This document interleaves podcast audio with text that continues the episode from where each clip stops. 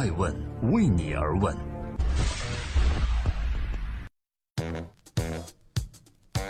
Hello，大家好，这里是爱问顶级人物对话大咖，我是爱成，欢迎聆听守候，记录时代人物，探索创新创富。好久没有问候大家了，现在我在美国的旧金山拜访这里的无人驾驶、物联网、车联网等等优秀的企业，也希望在即将进行的一月八日和九日的 CES 上，能给各位带来更多的爱问顶级人物对话。我不在的这些日子里面，大家有没有好好聆听和观看爱问人物？今天是周日。老规矩，作为主持人，我要对话一位大咖。这位是一位非常年轻的大咖，他的名字叫应书岭，移动电竞之父应书岭。为什么移动电竞不能淘汰传统电竞呢？如果要做二零一七年的年终盘点的话，我想一定绕不开移动电竞这四个字。很多上半年玩农药的小学生还在吐槽女大学生只会送人头。但下半年一句大吉大利，今晚吃鸡，就轻松掀起了电竞行业的争夺战。在这其中，有一个人物让手游这点事儿在二零一八年有了更多的期待。作为国内最早进入移动端 FPS 领域的游戏厂商之一，英雄互娱在二零一七年十一月宣布将推出吃鸡手游，代号叫 Hero。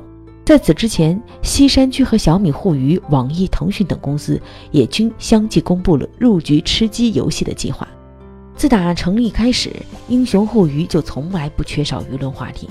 从成立就挂牌新三板，再到后面的投资大咖沈南鹏、包凡、徐小平、王中磊、王思聪等众多大咖入局，再到百亿估值，均备受瞩目。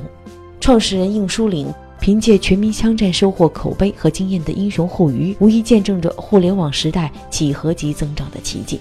那么，下一个十年，移动电竞是否还会迎来更广阔的空间呢？英雄互娱又能否继续置身浪尖？今天爱问人物，且听英雄互娱创始人应书岭怎么说。正在播出《爱问顶级人物》，我是主持人艾成。今天对话应书岭：为什么移动电竞不能淘汰传统电竞呢？时间回到二零一五年的十一月，应书岭向华谊兄弟募集了十九亿元，签下了对赌协议，说截止到二零一八年十二月三十一日止的未来三年内。英雄互娱承诺，二零一六年的业绩目标是为当年经审计后的税后净利润不低于人民币五亿元，后两年度则分别为上一年度净利润目标基础上增长百分之二十。这样的一则对赌协议意味着，未来三年英雄互娱的净利润总和不能低于十八点二亿元人民币，从而刷新了新三板对赌协议之最。而应书岭这个男孩，这个有着强烈冒险精神的 CEO，却摆摆手，云淡风轻地说：“这并不是什么难事儿吧？十八点二亿元的利润，对他来讲不是第一次冒险，也不是最后一次。早在二零零八年，他就离开了银行，进入了游戏行业。”那个时候的互联网游戏市场上，大型端游仍是主流，新兴的手游还没有被广泛接受。更多的人认为，手机的操作体验根本没有办法和 PC 相比，VR 呢则会很快淘汰手机，移动电竞是个伪命题吧。很快到了二零一五年的六月十六日，应书岭离开了他的老东家手游公司，二次创业，成立了英雄互娱这家公司，并且选择在自己三十四岁生日那天，颇有些重生的意味，正式上市。至此，移动电子竞技成为了他的主要战略。圈内有人说，只要是应书岭看准了移动互联网和手游的潜力，事实证明他并没有看走眼。两年后，二零一七年上半年，中国游戏市场实际销售收入达到了九百九十七点八亿元，其中移动电子竞技游戏市场的实际销售规模也达到了一百七十六点五亿元，同比增长百分之一百点六。移动游戏市场也已经超过了客户端市场。至今，应书岭仍保持每天两小时的游戏时间，他对于游戏的感知显得颇为敏锐。早在英雄互娱成立的两年前，在一场大会上，他便提出了“移动电竞”这四个字的概念。以至于演讲结束后，他便受到了朋友们为他是否已经被边缘化的关怀。移动电竞这个行业是基于手机所产生的电竞模式。殷书岭说：“既然手机可以淘汰电脑，为什么移动电竞不能淘汰传统的电竞呢？移动电竞方便，用户量大，更符合体育精神。可是要知道，过去我们玩一盘电子竞技的比赛，可能需要十台电脑，但电脑又重又麻烦，还要插上电源。”但现在咖啡馆里聚会的两三好友就可以玩一把电竞游戏了。在创办英雄互娱之前，作为中国手游娱乐集团公司总裁的应书岭，就赞助了刚刚诞生的移动电竞赛事 WECG，而在之后又布局移动电竞游戏的制作和发行领域，投资研发了《全民枪战》《天天炫舞》，其中《全民枪战》是全球首款 FPS 竞技手游，首日的流水就破了千万，成为手游界横空出世的黑马，引发了整个移动电竞行业的井喷。正在播出《爱问顶级人物》，我是主持人艾诚。今天我们对话的是英雄互娱的总裁应书岭。应书岭，他是在搅乱游戏行业吗？关于应书岭和他的英雄互娱的讨论，似乎从来都离不开资本层面的话题。因为从这家公司成立当天就立刻上市，上了新三板，再到 A 轮获得了国内三大知名投资人红杉中国沈南鹏、华兴资本包凡和真格基金徐小平的两亿元注资，再到英雄互娱的 B 轮融资中，霸道总裁王思聪以一亿元的投资入局，而后 C 轮融资文娱大佬王中军、王中磊率华谊兄弟豪掷十九亿元。如此华丽的资本神话背后，对于应书对于创始人应书岭的争议不少。比如说，凭什么是应书岭？应书岭到底是善于借助资本，还是在扰乱游戏行业呢？应书岭的回答则很淡然。他说：“做英雄互娱的时候，我创业已经有七年多了。英雄互娱基本上是我七年时间的第三个上市公司。”如果说我们做了连续两次成功的创业之后，第三次创业还没有人捧场，这本来就是一个让人很奇怪的事情吧？如此娴熟的资本运作，让人们很容易将英雄互娱的成绩归结于资本层面。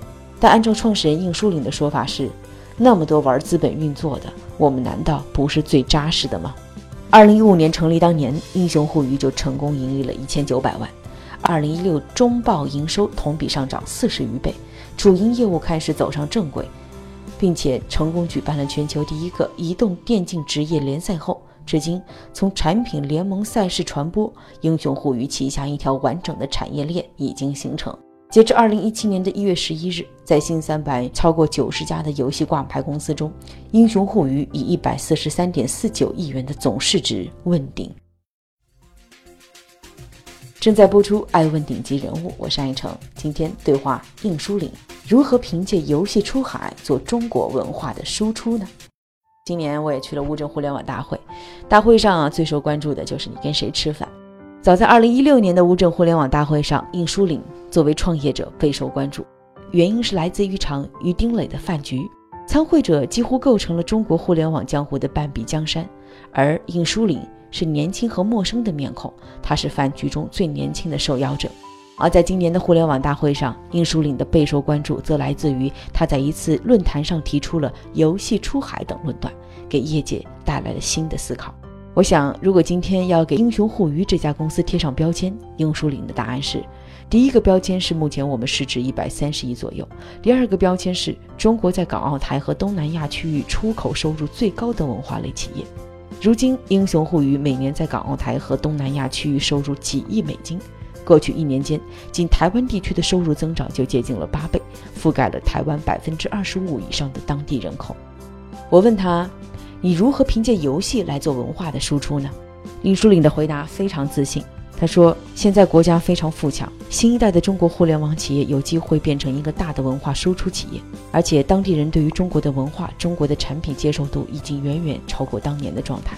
我们有机会成为中国非常优秀的文化输出企业，甚至我们能够成为中国第一批优秀的互联网跨国企业。”确实，在应书岭的眼中，腾讯、阿里是互联网基础设施供应商。